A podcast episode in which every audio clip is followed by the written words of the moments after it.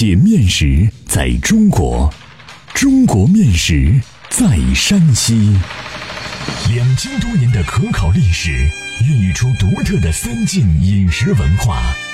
面食展现了山西人的睿智巧思，蕴含了深厚的人文底蕴。道不尽的面食文化，说不完的舌尖美味。百集系列广播节目《山西面道》第二十二集：花糕，给予媒人的奖赏。作者：赵梦天，播讲：高原。媒人也叫红娘，尊称月老，是专门为男女婚姻牵线搭桥的热心人。他们成人之美，在民间多有美誉。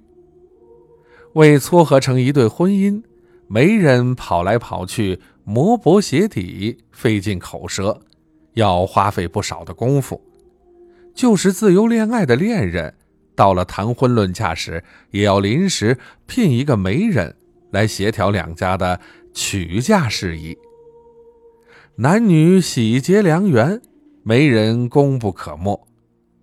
在农村，除了职业媒人要挣佣金外，大多数媒人是业余选手，是不讲报酬的志愿者。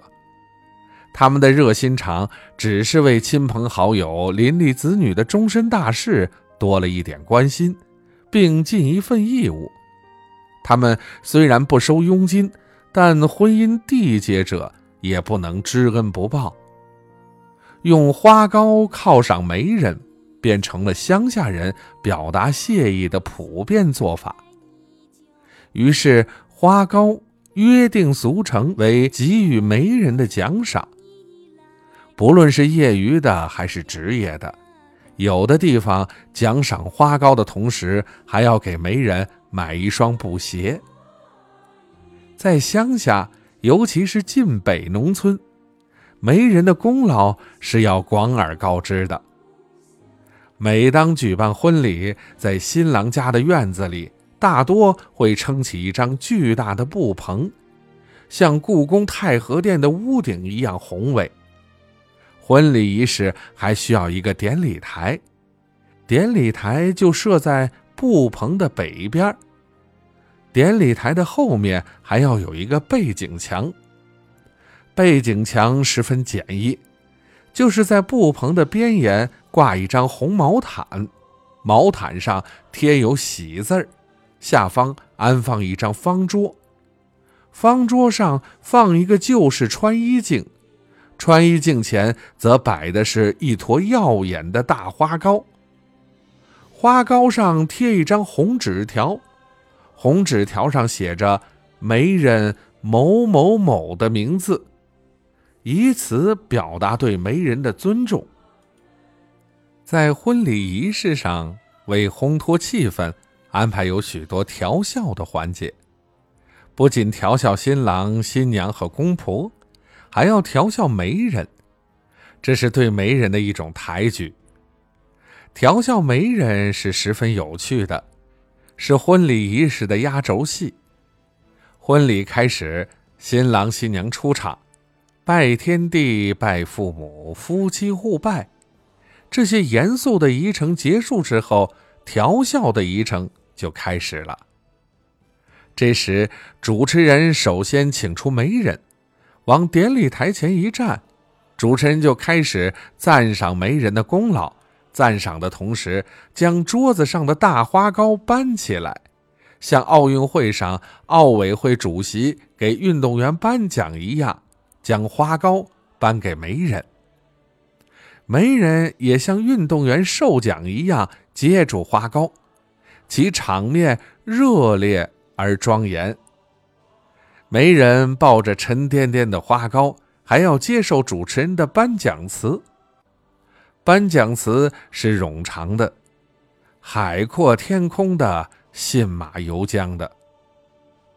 中间还穿插了许多插科打诨的说辞，是专门寻找笑料的串烧。比如，主持人除夸赞媒人的功绩之外，还要夸赞媒人的人品、长相，包括衣着打扮和言谈举止，就连媒人的某些缺点也不放过，也要拿出来当优点大加赞赏。这纯粹是拿媒人开心。主持人吴和止的颁奖词背后只有一个用意，为的是在大庭广众之前给这个月老制造尴尬，期待他露出窘相。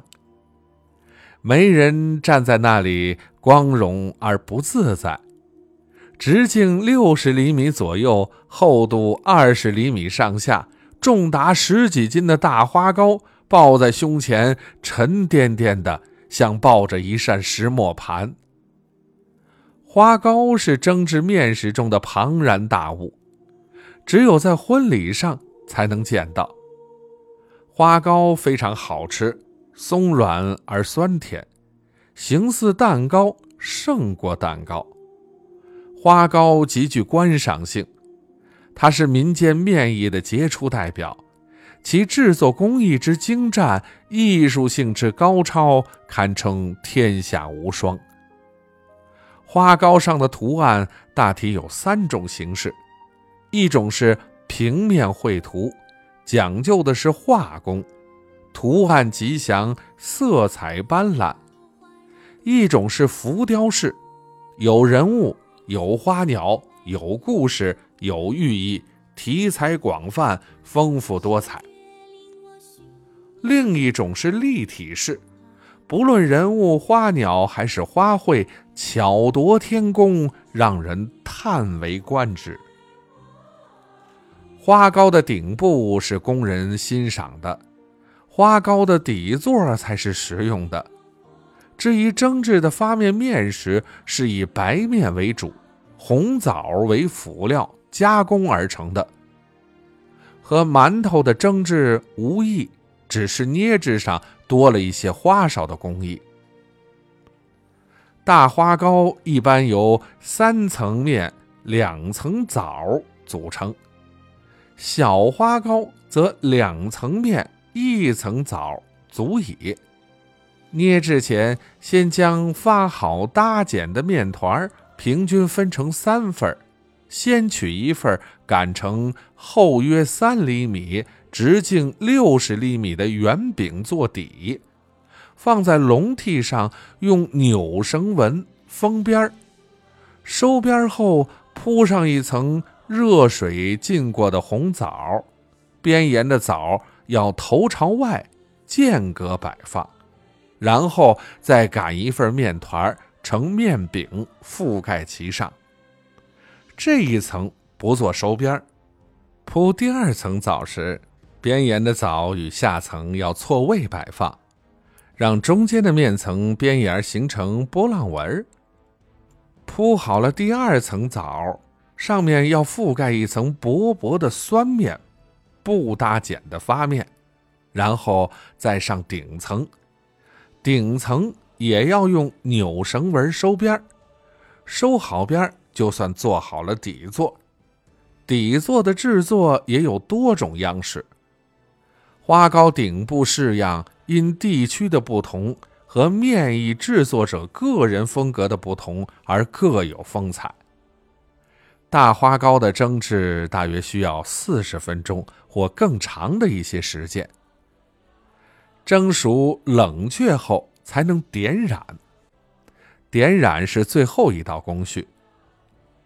花糕中的枣与枣谐音，有。早结良缘、早生贵子的寓意。